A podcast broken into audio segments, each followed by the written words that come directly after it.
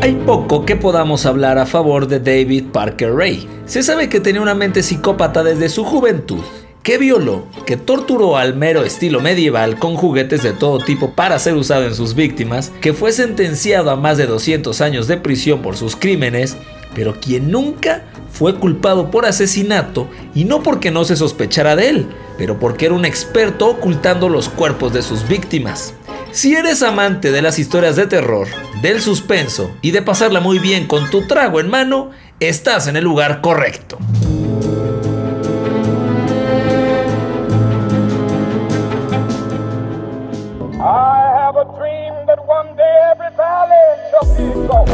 Bienvenido, ya estás escuchando Histeriadores, un espacio donde platicaremos de historia, pero te contaremos las cosas como realmente pasaron y no como aparecen en tu libro de texto gratuito, conducido por Daro Carrillo y Feror Casitas.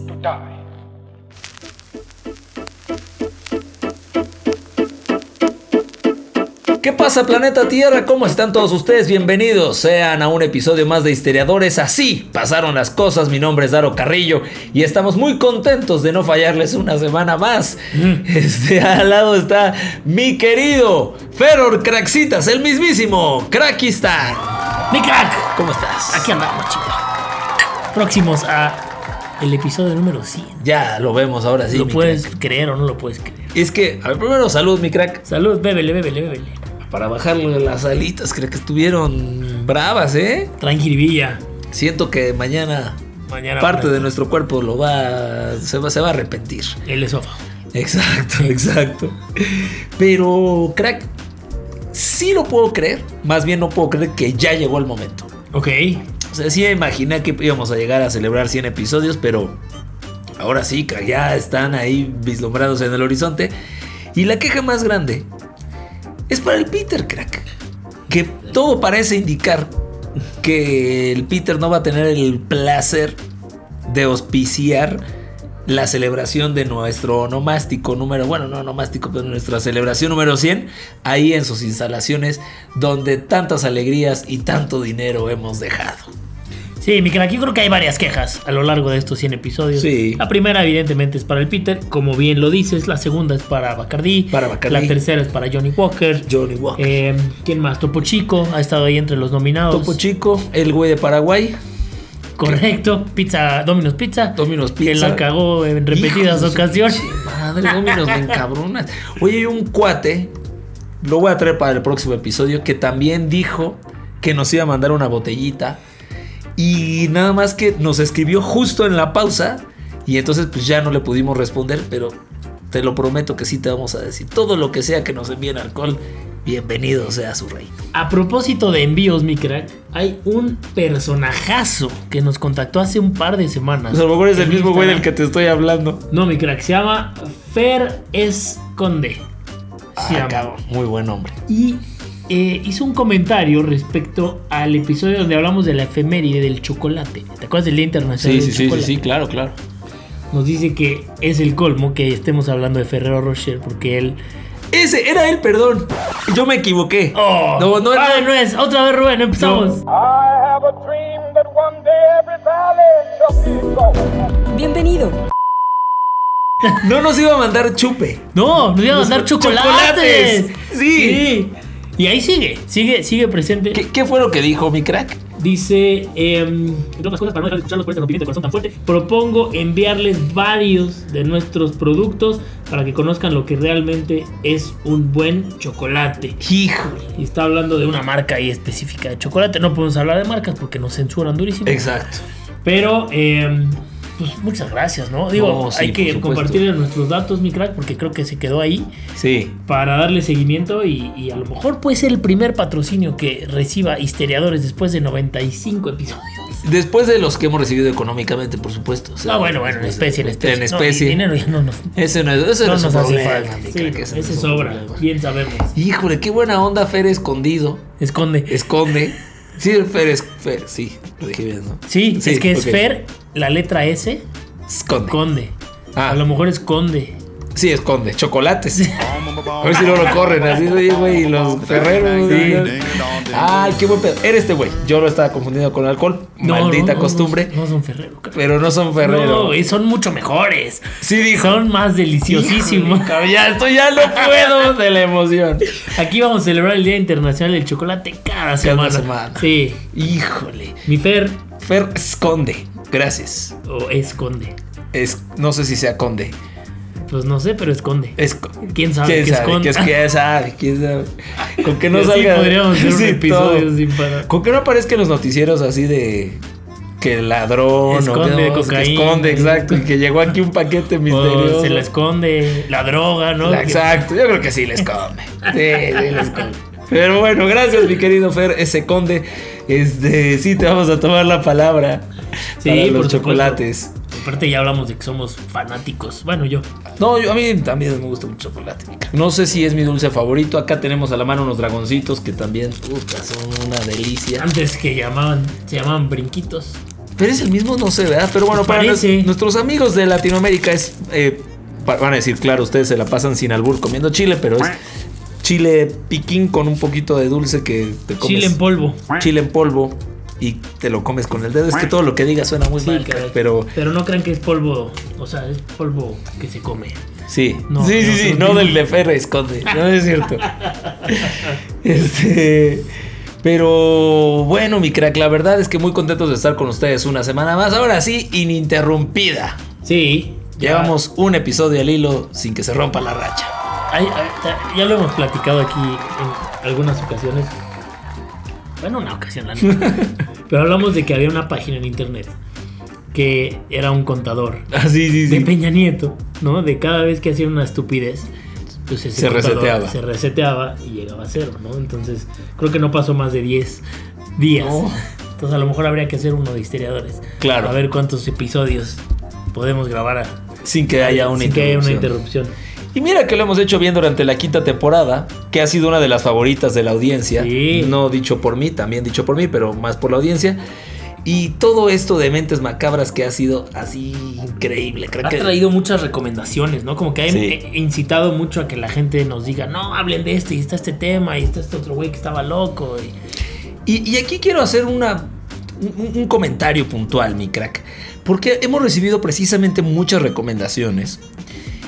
Y no crean que no le, las tomamos en cuenta o si no hemos podido leer todos sus comentarios, aguántenos tantito, créanos que sí los leemos y, y- y- y procuramos en la mayoría, la, la mayoría de las veces poder decirlos, pero a veces se nos va.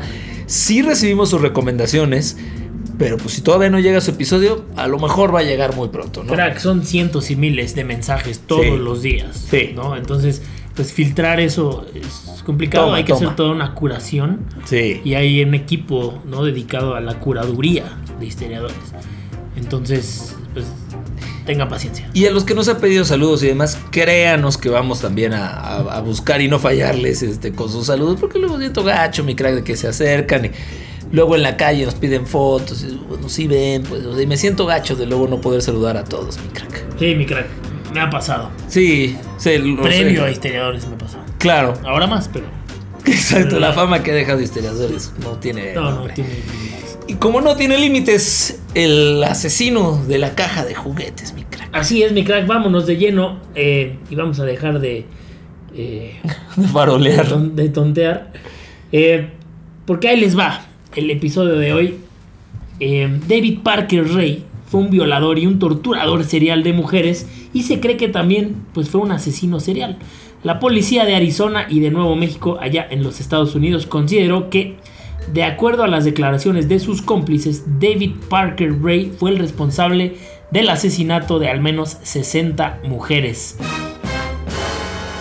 David Parker Ray fue apodado el asesino de la caja de juguetes, como ya les decía mi crack, debido a que había gastado aproximadamente 100 mil dólares en insonorizar y equipar el contenedor de un camión con diversos dispositivos que utilizaba para torturar a sus víctimas. Digamos que el contenedor era su caja de juguetes. Ahí pudimos haber grabado historiadores, crack. Uy, ¿imaginas? Sin ningún problema, no tenía acceso a ningún sonido, o sea, Las sí, risotadas que no hubiera habido ahí. Voluntarias e, e involuntarios. David Parker Ray nació en el estado de Nuevo México, allá en los Estados Unidos, mis amigos, un 6 de noviembre de 1939. Sus padres, Nettie y Cecil Ray, eran pobres y vivían con los padres de su madre Nettie en un pueblo agrícola donde criaron a David y a su hermana menor que se llamaba Peggy. Cecil Ray era muy divertido, de cierto, era alcohólico y violento, y se sabe que agredía tanto a su esposa como a sus hijos. El padre de David abandonó a la familia cuando David apenas tenía 10 años, y David y su carnala, Peggy, se fueron a vivir, lo siento, no puedo dejar de pensar en Peggy, la novia de la rana René. Se fueron a vivir con sus abuelos paternos después de que Cecil y Nettie, y Nettie se divorciaran. Bueno, la convivencia con los abuelos pues fue un cambio bastante drástico, ¿no? En la vida de Peggy y de David. Su abuelo, que se llamaba Ethan Ray, tenía cerca de 70 años y eh, pues su forma de vida seguía pues reglas estrictas, ¿no? A las que los nietos pues fueron obligados a pues cumplir.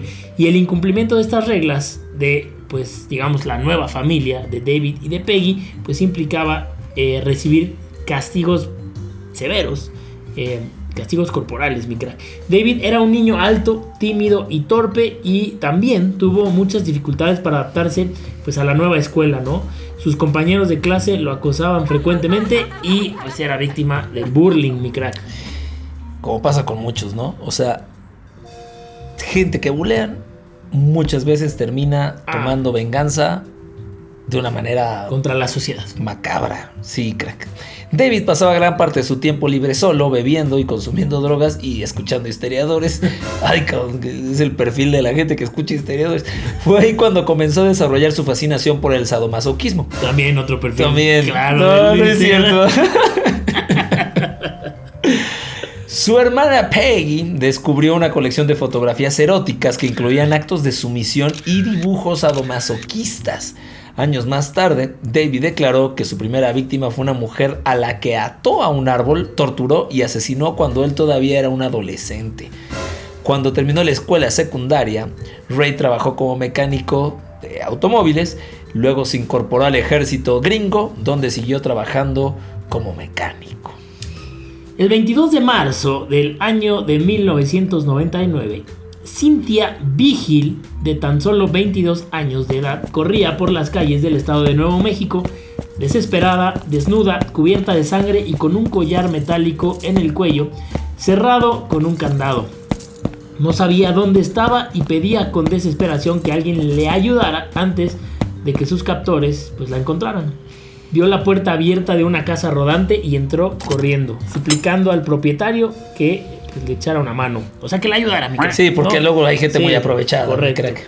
La policía llegó poco después y escucharon la aterradora historia de cómo Cynthia Vigil había sido secuestrada y también pues torturada.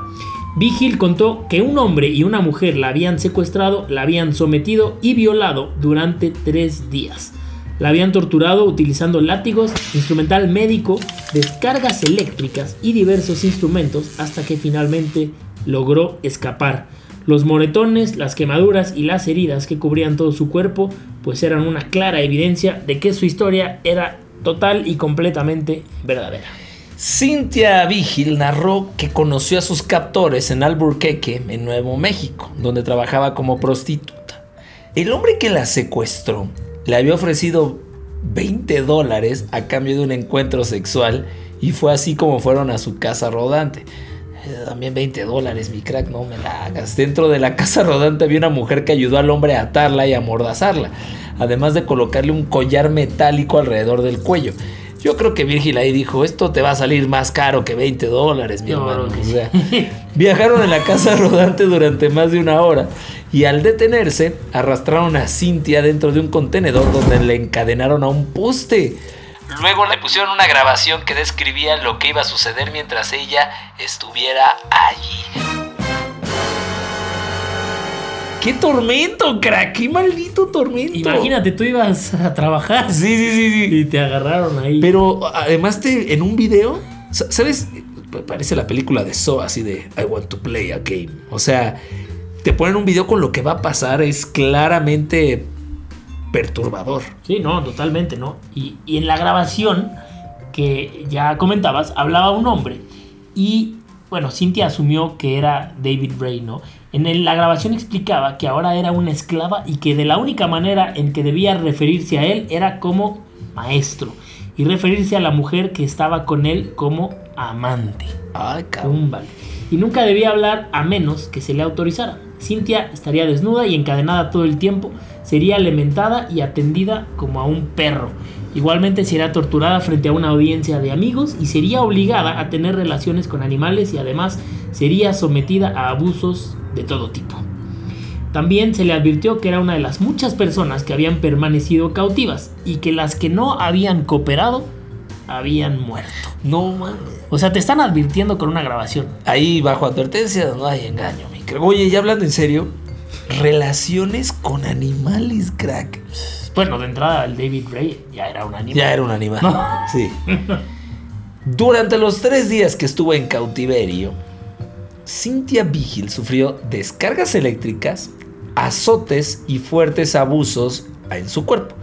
David Ray la colgó y la, y la violó en repetidas ocasiones. Cynthia estaba segura de que pronto la iban a matar. Sin embargo, cuando David Ray dejó el contenedor, pudo acceder a las llaves del candado de la cadena, soltarse y así escapar. Intentó llamar al 911, pero la pareja de su captor la cachó, la encontró, ambas se pelearon y Cintia pudo agarrar un picayelos y apuñaló a la, a la mujer en el cuello, madres. Cintia salió corriendo del camión. En su escape desesperado encontró una casa rodante en la que pues pudo pedir ayuda, llamar a la policía y les dijo dónde estaba el contenedor. Pues yo creo que de hielos, crack, porque pues ahí estaba el picahielos con los que mató Su a- cajita de juguetes, Sí, mi cara, Exacto. Bueno, David Ray Parker y su novia Cindy Lee Hendy fueron detenidos por la policía después de que Cynthia los eh, delató durante el interrogatorio y el interrogatorio ambos Exacto. contaron la misma historia, ¿no? Que Cynthia Vigil era adicta a la heroína y estaban tratando de ayudarla a desintoxicarse. Ahora son Mira, almas de la híjole. El registro que hizo la policía en la casa rodante y de las pertenencias de David Ray relataba otra versión completamente diferente. En la casa rodante encontraron elementos consistentes con la versión de Cynthia Vigil, incluyendo la grabación que le habían hecho escuchar, que fue la que les estábamos comentando hace unos instantes, en un contenedor ubicado al lado de la casa rodante de David Ray, los investigadores de la policía encontraron lo que él llamaría la caja de juguetes. Encontraron diversos instrumentos de tortura, dibujos que describían la forma en que las víctimas eran torturadas, varios elementos de sujeción, poleas, látigos e instrumentos sexuales. Sin embargo, la prueba más impactante fue una grabación en video que mostraba cómo se torturaba sexualmente a una mujer. Ay, cabrón. Tráscale. David Parker Ray y Cindy Lee Hendy fueron arrestados bajo múltiples acusaciones, incluyendo el secuestro. A medida que continuaba la investigación, la policía encontraban, eh, o encontraba evidencia que revelaba que la pareja había tenido muchas víctimas más. Los investigadores también sospechaban que, además de ser un violador serial, David Ray también era un asesino serial. Un problema que enfrentaron las autoridades al iniciar la investigación fue la credi- credibilidad de Cynthia Vigil. Ella había reconocido que era prostituta y no habría forma de demostrarse que no había acudido a ese lugar voluntariamente. Sin embargo, después de que los periódicos publicaran la historia y el arresto de la pareja, otra víctima se presentó a declarar. Y ahora sí, mi crack, se armó la gorda. Se destapó el hoyo, mi crack. Angélica Montano le dijo a la policía que David Ray y Cindy Hendy también la secuestraron, la violaron y la torturaron durante tres días. Luego la drogaron y la abandonaron en una carretera allá en el desierto. La policía la encontró, pero por razones que se desconocen su denuncia contra la pareja, pues nunca fue investigada. Angélica Montano decidió insistir en su denuncia después de ver que los dos torturadores habían sido arrestados. Eh, los investigadores de la policía crack, pudieron identificar a la mujer que había sido grabada mientras era torturada por un tatuaje en su tobillo. Madres. Era Kelly Garrett y vivía en Colorado. Se había casado solo unos días antes de que David Ray y su hija Jessie Ray la secuestraran y la mantuvieran cautiva. Jessie Ray, quien era amiga de Kelly Garrett, le invitó a ir a un bar y puso una droga en la cerveza que estaba bebiendo. Cuando Kelly Garrett trataba de salir del bar estando drogada, David Ray la golpeó en la cabeza y la secuestró. La violaron y torturaron durante tres días, luego la drogaron y la abandonaron a la orilla de una carretera cerca de la casa de sus suegros. Hay un patrón muy claro, crack. Era David Ray, ¿no? Era David Ray. Eh, Es, así acabó. Eso fue lo que. Exacto, Sí, exacto. El maestro. Eh, la- lo soltaban a los tres días, crack. Sí. Digo, no estoy diciendo que sean buenas personas, solo que era el modus operandi que traían. Los suegros de Kelly Garrett pensaron que había estado bajo los efectos de una sobredosis de drogas. Kelly estaba demasiado confundida por recordar lo que había sucedido. Entonces le echaron y Kelly Garrett eh, se, pues, se regresó a Colorado. Luego, a medida que pasaba el tiempo, Kelly fue recuperando algunos de los recuerdos de la experiencia más terrible de su vida. Sin embargo, cuando la policía la encontró, todavía sufría de amnesia. O sea, ¿te imaginas, crack, el trauma para que tu cabeza lo bloquee y se te olvide? Sí, claro. Debe de haber sido tremendo. Y evidentemente por eso, pues, fue que no pudo, eh, digamos, llamar a las autoridades, ¿no? Correcto. Y hacer una declaración, digamos, formal, digamos, Claro. a la policía, digamos. Ya. Exacto. Bueno, Cindy Henny aceptó un trato para colaborar en la investigación que incriminaba a David Ray después de que fuera detenida y se descubriera que su versión de los hechos era falsa. A cambio de esta colaboración tendría una sentencia pues, reducida, ¿no? Cindy Henny declaró a los investigadores que David Ray le había contado que había cometido 14 asesinatos y le había contado también la ubicación en la que había arrojado algunos de los cuerpos. Hendy describió algunas de las formas en las que David Ray torturaba a sus víctimas. Una de ellas era el uso de un espejo que estaba montado en el techo del contenedor, encima de una mesa a la que ataba a sus víctimas y que permitía observar en detalle cómo las torturaba. David Ray también colocaba a sus víctimas unos dispositivos de madera que las inmovilizaban e incitaba a sus perros para que las violaran. Es que no mames. Enfermedad. En algunas ocasiones sus amigos eran los violadores. O sea, ya una Yo creo que era, pero vas después del perro. ¿Ya sabes? O sea, está- no mames, también pinche loco. Otro aporte importante. Ay, crack, perdón, es que no pude dejar de, de pensar en el de. En el de que fue Vanisevsky, donde se formaban también para torturar a la víctima en el episodio que Sí, sí, sí. tuvimos apenas y. es- o sea, pasa muy similar. O sea, el comportamiento humano es todo retorcido. Con todo y que había gente que probablemente no había caído en estas prácticas, era muy fácil convencerlos de que entraran y violaran a una persona. O sea, solo, solo porque sí. Otro aporte importante de la declaración de Hindi, de Hindi, de Cindy. Hindi, sí, sí, sí, eh, fue la identificación de otros cómplices que incluían a la hija de David Ray, eh, Glenda Jessie Ray y a Dennis Roy Jancy. Según Cindy, Jessie Ray y Dennis Jancy habían participado en el asesinato de la exnovia de Jancy, Mary Parker, que solo tenía 22 años, crack. Dennis Roy Jancy fue interrogado y admitió que estaba presente cuando David y su hija Jessie secuestraron a Marie Parker y la llevaron a la caja de juguetes. Después de torturarla durante tres días, otra vez, crack, tres días. Tres días, tres Este días. patrón. David Ray y su hija le indicaron a Jancy que la matara, lo cual hizo estrangulándola con una cuerda. No. Jancy dijo que David Ray amenazó con matarlo si alguna vez se lo contaba a alguien. Por su parte, Jesse Ray negó haber tenido relación alguna con las acciones de su padre, con los secuestros y con el asesinato de Mary Parker. Debido al acuerdo de colaboración, Cindy Hendy recibió una sentencia reducida de 36 años de prisión. Hendy colaboró en la investigación y también declaró contra David Ray en los procesos judiciales. Dennis Roy Jancy recibió dos sentencias de 15 años de prisión cada una. Es que, güey, crack, 15 años y a la otra 30 años. Y al güey de nuestro episodio anterior que se escapó por el amor le dieron 140 años. Es que no mames, crack. Estos 15 años fue por asesinato en segundo grado y por conspiración por cometer asesinatos en primer grado. Recobró la libertad luego de cumplir solo 11 años de prisión, pero volvió a la cárcel tras violar las condiciones de su libertad condicional, donde, debe, donde permaneció hasta el año pasado, mi crack. Jessie Ray, la hija del David, fue declarada culpable por el secuestro de mujeres para ser torturada sexualmente y fue sentenciada a nueve años de prisión, seis de los cuales podrían ser cumplidos bajo un régimen de libertad condicional. El proceso judicial preveía que en el caso de David Parker Ray se realizara un juicio independiente por cada víctima identificada. Cynthia Vigil, Angélica Montano y Kelly Garrett. Más tarde, Ray aceptó un acuerdo con la fiscalía y fue sentenciado a 224 años de prisión. Muy bueno el acuerdo, ¿no? No, le fue bien. No, le, le fue fue bien, le fue bien. Eran mil. David Parker Ray muere el 28 de mayo del año 2002 de un ataque cardíaco cuando era trasladado por la policía estatal desde el centro correccional del condado de Lea para un interrogatorio. Crack.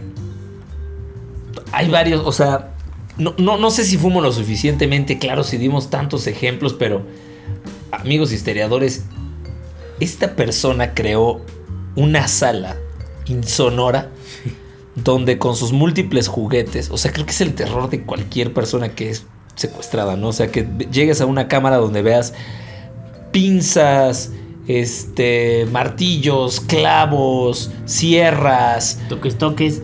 Sí, claro. Para, pues, a una la electrocutaron, Claro. crack. Este, que te estén violando involuntariamente, lesiones en todo tu cuerpo. O sea, este tipo estaba Zafado. eh, totalmente. No, no, no sé ni. eh, Es una onda de él conseguir placer a raíz de eso, pero cuando tienen que matar, cuando tienen que ver violación, cuando tienen que ver a un cuerpo muerto, eh, se me hace un extremo muy, muy lejano, crack. Sí, es realmente como inconcebible, ¿no? Y lo digo en el estricto sentido de la palabra. O sea, no es algo que Sí. realmente podamos concebir ni que nuestra mente pueda, eh, pues no sé, ¿no? Eh, observar o pueda entender o comprender. Aceptarlo. Aceptar, o sea, digo, somos, somos personas sensatas ni, y jamás haríamos algo similar. Y por eso es que nos rompe tanto, ¿no? Y seguramente eh, a la audiencia también. Este, yo creo que es culpa de los abuelos, que eran tan estrictos. Exacto, exacto. Era como no lavaste tu plato. Sí, sí, sí, sí. No tendiste tu cama. La verdad está, está loco este güey. Se me hizo muy cañón también, crack, el hecho de que esta persona. Pues hay declaraciones y lo que quieras, pero no encontraron cuerpos de nadie, crack. O sea, hay muchos testigos, hay muchas cosas alrededor que no estoy diciendo que no lo hizo, ¿eh? Solo este güey, hasta para eso, era inteligente. Sí, sí. Y casi todos los asesinos Claro. seriales que hemos visto son personas muy inteligentes. No encontraron ningún cuerpo de alguna de estas 60 mujeres que se dicen asesino. Sí, y, y también de pronto, qué tan complejo es el entender el testimonio de estas víctimas cuando seguramente pues es un shock mental. Claro. ¿no? Como a Kelly era, que tuvo amnesia y que no se acordaba, ¿no? Hasta después de que empezó a ver que otras, que había otras víctimas. Claro. Ahí le empieza a regresar los recuerdos. Pero imagínate el shock tan fuerte que lo bloqueas. Y, y si él dice, olvida. son unas drogadictas. Sí, sí. Ve, no tienen ni idea de lo que están diciendo. O es una prostituta, vino voluntariamente. Claro, ¿No? nosotros qué, aquí está, está viva. Sí. No manches, crack. Y totalmente, o sea, no hay manera de no hacer la referencia, la, la conexión con la película de juegos macabros, las de Saw. Sí, correcto. Donde, bueno, ahí la premisa es ligeramente diferente. Ahí secuestran gente, la torturan, pero es gente que el autor de estos crímenes considera que no están viviendo su, su vida como deben o no la aprovechan o se quejan mucho. Entonces es como, "Ah, ahora va- te voy a poner a prueba para que valores la vida. Y les ponen estos videos donde precisamente es el quiero jugar un juego. Claro. Y eso. O pierdes tu columna vertebral o te mueres. O sea, unas madres espantosas llenas de torturas. sí. Pero creo que este güey no está nada lejano de todo eso. Así es, mi crack. Pues ahí está la historia de David Ray, Parker Ray. Delbert Parker, Parker Ray, Del Ray. Que era tío de Peter Parker. Exacto. Hay una Mary Parker ahí. Hay una Hay Mary una Mary Parker. Ay, crack. Bueno, pues ahí está, cumpliendo historiadores con un episodio macabro, como debe de ser. Pero ha llegado el momento de darle un giro a este su podcast de preferencia y hablar de algo más alegre, como son las efemérides, a cargo de mi querido Krakistán. Las efemérides.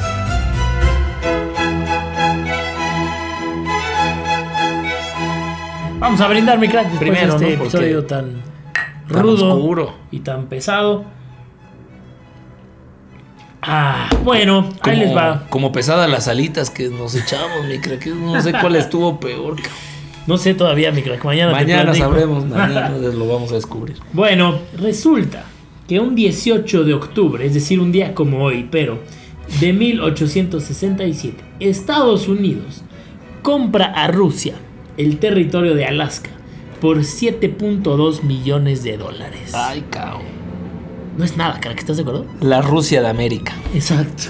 No es nada, 7.2 7.2 millones de dólares. O sea, Yo creo que hoy los rusos, o sea, si están chingados, eh, Ucrania ya se llevaron Crimea. Claro que en, en su momento no hubieran dejado nunca llevarse. Más bien, ahora jamás hubieran permitido Claro. perder frente a los gringos Alaska.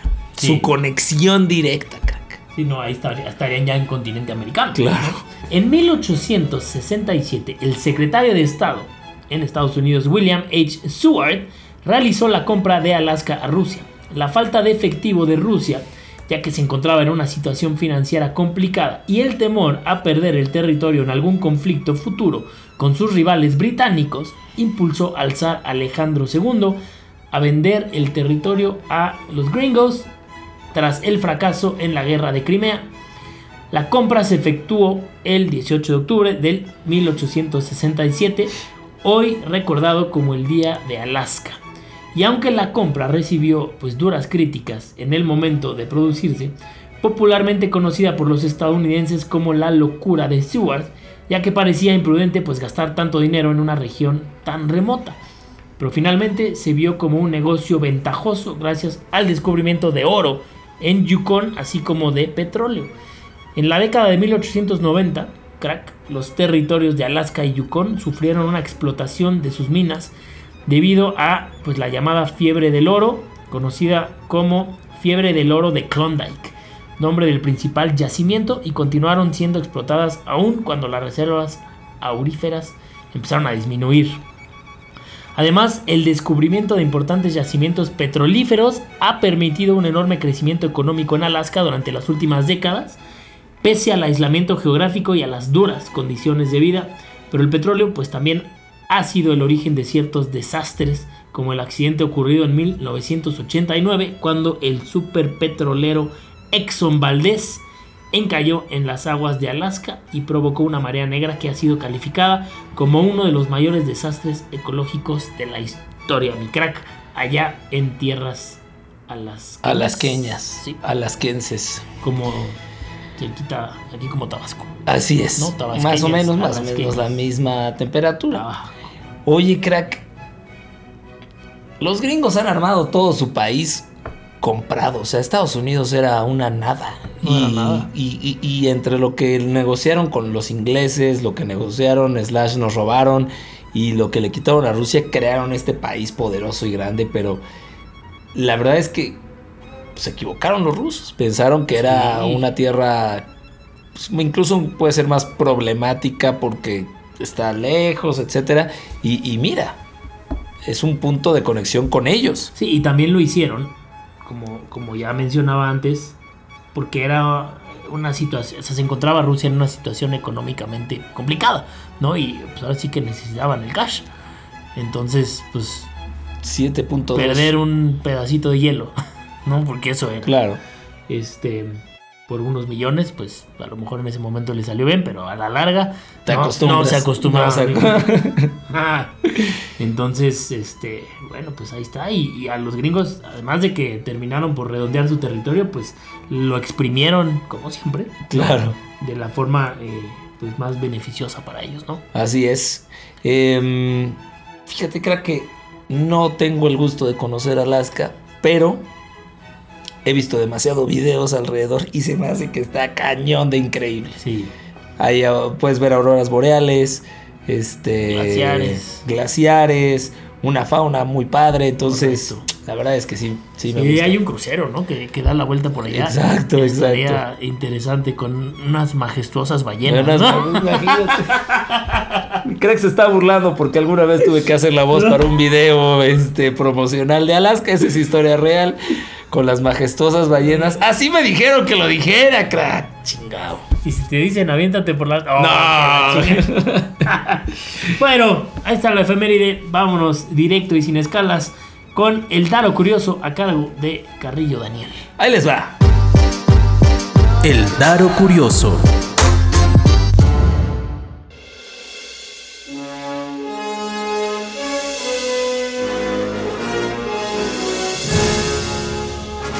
Crack. La inmortalidad. ¿Es real? Del cangrejo. Eh, sí, esa es una buena pregunta que no esperaba. La inmortalidad es real.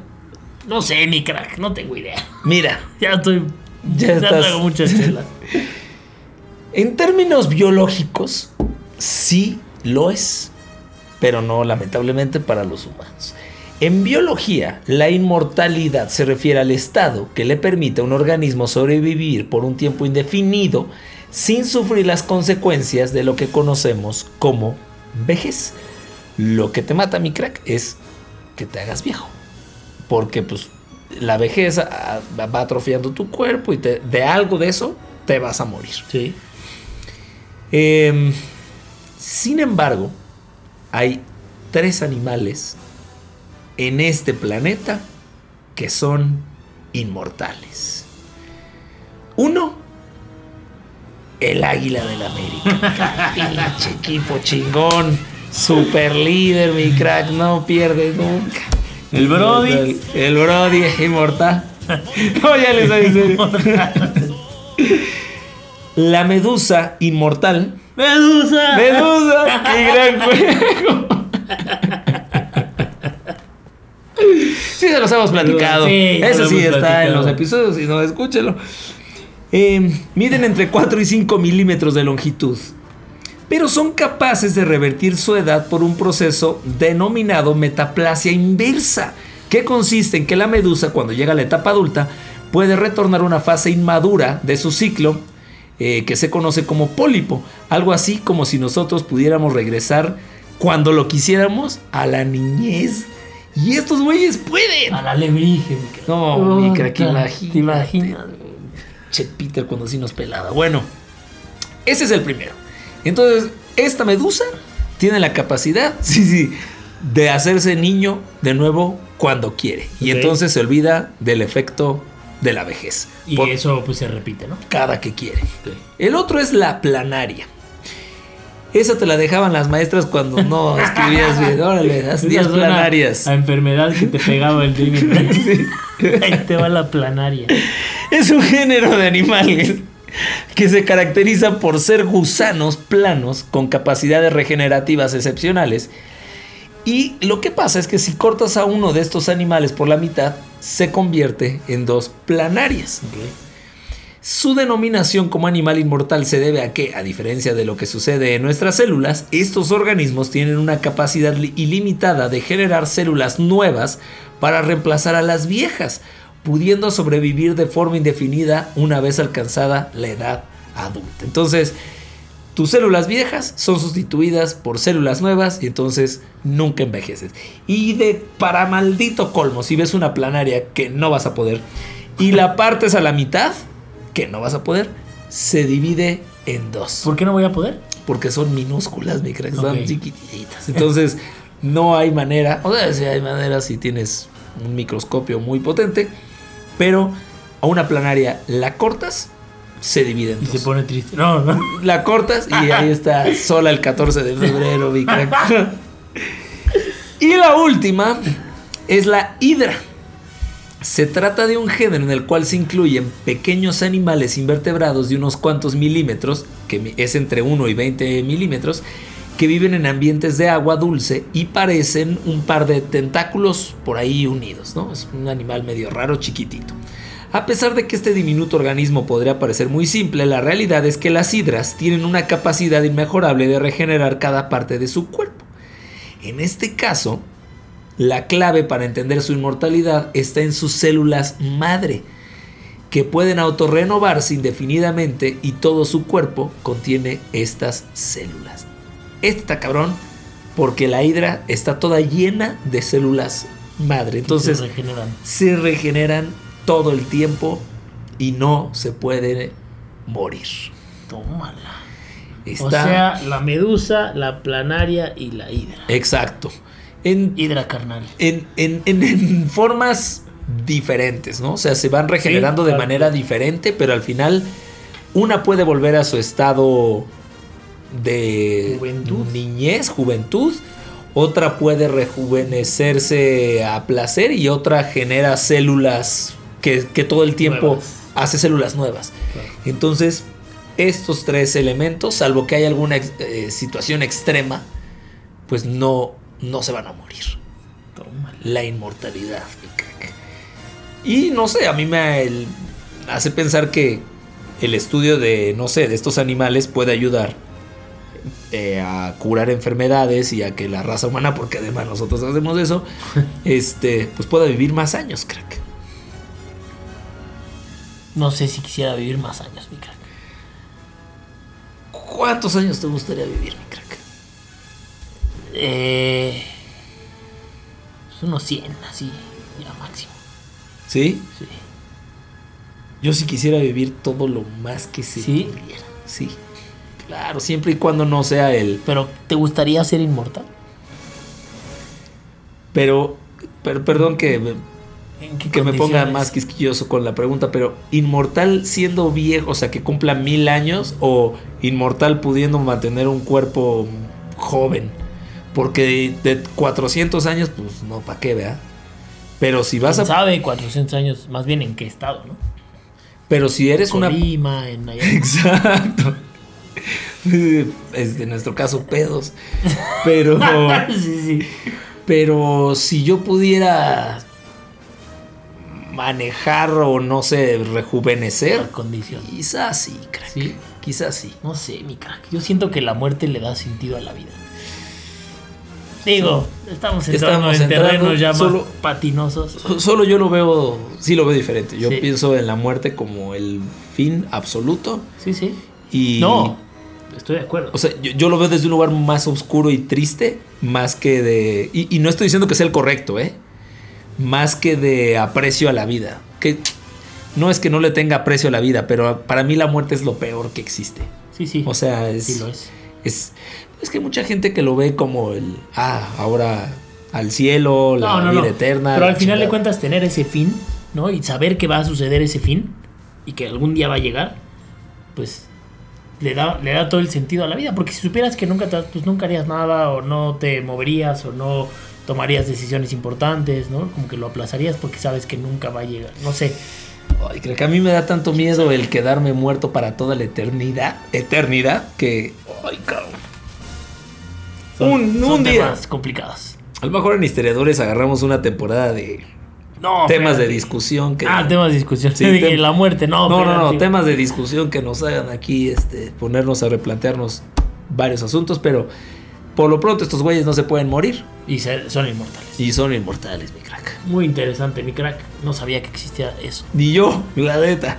Eh, Pero ahora ya lo sabemos. Y Claro, ustedes también, claro. amigos histeriadores. Como siempre las medusas están en todas estas cosas porque estos güeyes son lo más raro que existe, pero bueno, Sí, ahora correcto. resulta que también son inmortales. Como inmortales somos nosotros dos, mi crack, porque este podcast va a quedar para toda la historia, estemos o no.